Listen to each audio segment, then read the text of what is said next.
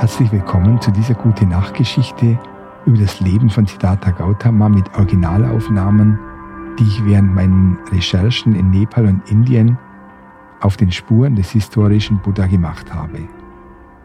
Gute Nachtgeschichten und Naturgeräusche sind eine tolle Möglichkeit, um dich zu beruhigen und sanft einzuschlafen. Heute werde ich dir erzählen, was Shramanas sind. Siddhartha verließ sein Zuhause, um ein Shramana zu werden.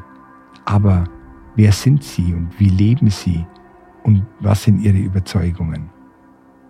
Die Ursprünge der Shramanas liegen weit zurück in der indischen Geschichte. Siddhartha glaubte offenbar, dass seine Kultur schon sehr alt war und erzählte Geschichten von alten, im Dschungel verlorenen Städten. Manche führen die Ursprünge der Shramanas auf die frühe Harappan-Zivilisation zurück, die bis 3000 vor Christus zurückreicht. Ein Siegel, das in der verschütteten Stadt Mohenjo-Daro gefunden wurde, zeigt eine Figur im Schneidersitz, deren Hände auf den Knien ruhen und deren Augen sich verengen, vielleicht in Meditation. Wir wissen, dass heilige Männer im Gangestal Methoden der spirituellen Entwicklung erforschten die Yoga genannt wurden. Siddhartha wusste, woran er teilhaben wollte. Er kannte die religiösen Wanderer, die durch seine Heimatstadt Kapilavastu zogen. Für Adelige wie Siddhartha war es üblich, mit ihnen ins Gespräch zu kommen. Für Siddhartha war es normal, Shramanas zu treffen und mit ihnen seine Fragen über das Leben zu diskutieren. Einige Hausherren verspotteten diese wandernden Bettler, die meisten verstanden sie nicht, aber viele respektierten sie dennoch zutiefst und legten jeden Tag ein wenig Essen beiseite, das sie gekocht hatten, um es in ihre Schalen zu legen, wenn sie auf ihren Almosenrunden kamen. Damit erwarben sie den karmischen Verdienst, der ihnen eine bessere Wiedergeburt im nächsten Leben oder Glück in diesem Leben bringen konnte. Viele Städte hatten einen Park außerhalb der Stadtmauern, in dem die Wanderer übernachteten und einige Städte hatten ein spezielles Shramana-Rasthaus. Es gibt Hinweise darauf, dass einige Wanderer auch Medizin anboten und als Ärzte tätig waren, was die Haushalte mit ihnen in Kontakt brachte, wenn sie sich behandeln ließen. Sie waren in der Tat hauslose Wanderer, aber auch die einzigen wahren Kosmopoliten ihrer Zeit, Bürger des Ganzen, nicht nur eines Teils. Die äußerlichen Zeichen eines Asketen waren die Ablehnung von Besitz und Familie, wildes Haar und oft völlige Nacktheit. Manche Asketen lebten als Einsiedler allein im Dschungel oder in kleinen Gruppen fernab von Dörfern und Städten, um nicht von den Töchtern verzaubert zu werden. Wenn ein Asket seine Regeln lange Zeit streng befolgte, galt er als heilig und das nächstgelegene Dorf war stolz darauf, ihn mit dem wenigen zu versorgen, das er brauchte. Für manche war es das Halbziel, paranormale Kräfte zu erlangen, wie zum Beispiel wie ein Vogel zu fliegen, auf dem Wasser zu gehen durch Wände zu gehen und Wissen über entfernte oder verborgene Objekte oder über Vergangenheit und Zukunft zu erlangen. So unkonventionell die Ziele der Asketen waren, so unkonventionell waren auch ihre Methoden. Die Skala reichte von subtilen Meditationsübungen über verschiedene eigentümliche Praktiken bis hin zu abscheulichen Formen der Selbstquälerei, in denen eine Form von exhibitionistischer Eitelkeit zum Ausdruck kommt. Zu den merkwürdigsten Formen gehören die Kuh- und Hundeasketen. Einige setzten sich Hörner auf und befestigten den Schwanz einer Kuh an ihrem Körper und lebten vorzugsweise unter den Rindern, während der nackte Hundeasket vom Boden aß, bellte und zusammengerollt wie ein Hund schlief. Es ist schwer zu verstehen, was das Leben als Heimatloser für die Menschen im alten Indien so attraktiv machte und was das Leben des wandernden religiösen Bettelordens zu einer so wichtigen Bewegung machte. Der Drang nach spiritueller Reife hatte die Menschen erfasst und Tausende von ihnen dazu gebracht, ihre Arbeit aufzugeben, ihre Frauen und Kinder der Obhut der großen Familie anzuvertrauen und ihre Bambushütte, ihr Dorf oder ihre Stadt zu verlassen, um ein klösterlich zölibatäres Wanderleben zu führen, in der Hoffnung, befreiende Weisheit zu erlangen. Der Bruch mit der Tradition und das wandernde, bettelnde Leben waren das Einzige, was diese Asketen gemeinsam hatten. Ideologisch verfolgten sie sehr unterschiedliche Wege.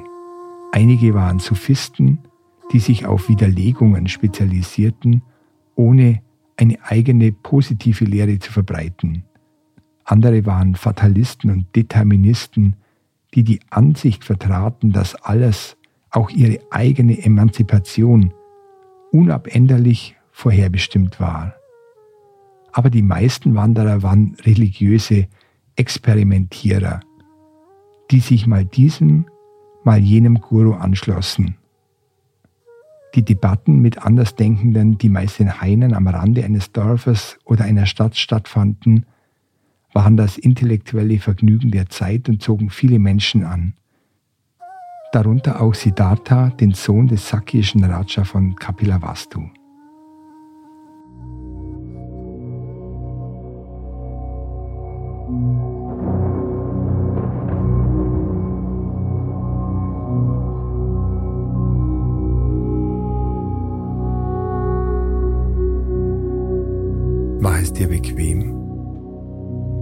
Schließe deine Augen. Und entspanne dich einfach einen kurzen Augenblick.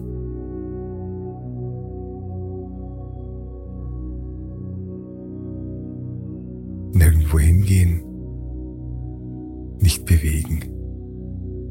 Lass einfach alle Sorgen und jede Bewegung los. Du kannst spüren, wie du atmest.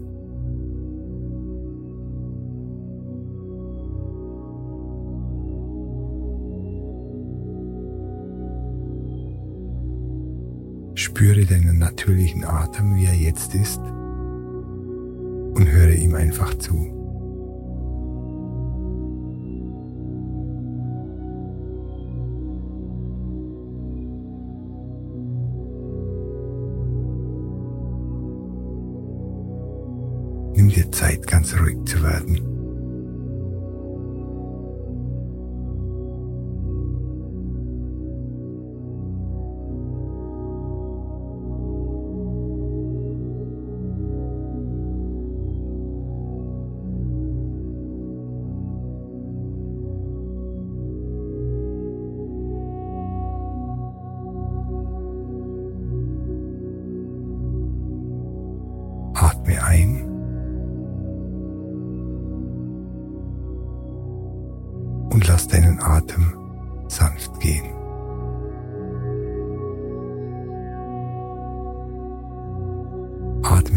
Tief und langsam in deinen Bauch ein und wieder aus.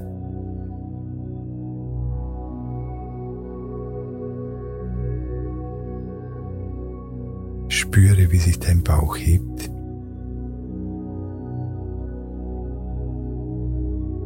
und entspanne dich beim Ausatmen.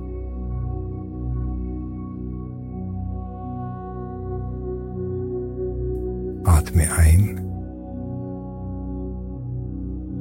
und wieder aus.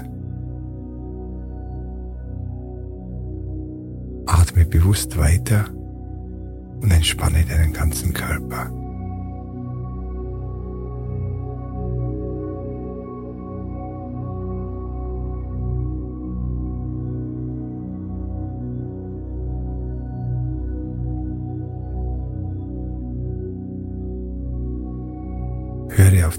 Ausströmenden Atem.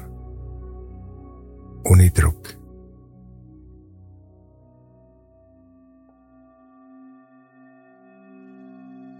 das Ausatmen ist, als würdest du das Universum gebären.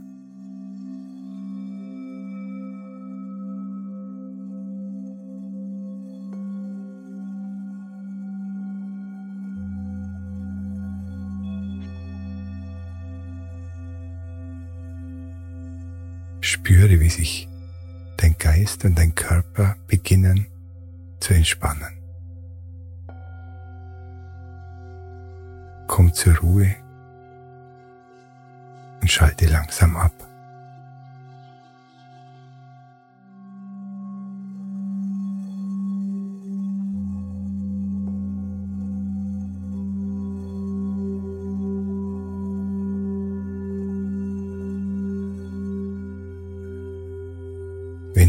Irgendwelche Gedanken hast, lass sie einfach durch deinen Geist treiben wie wunderschöne Wolken, die über einen klaren blauen Himmel ziehen. Durch deinen Geist und hinweg.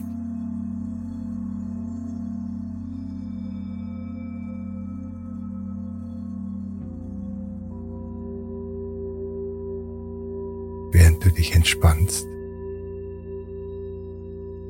tiefer, tiefer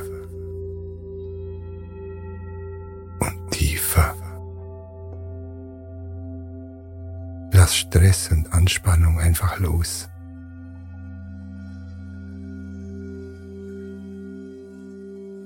Lass die Sorgen und Zweifel los.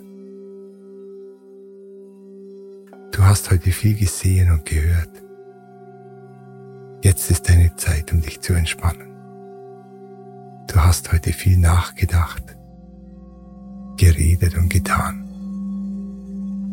Du hast dir jetzt deine Ruhe verdient.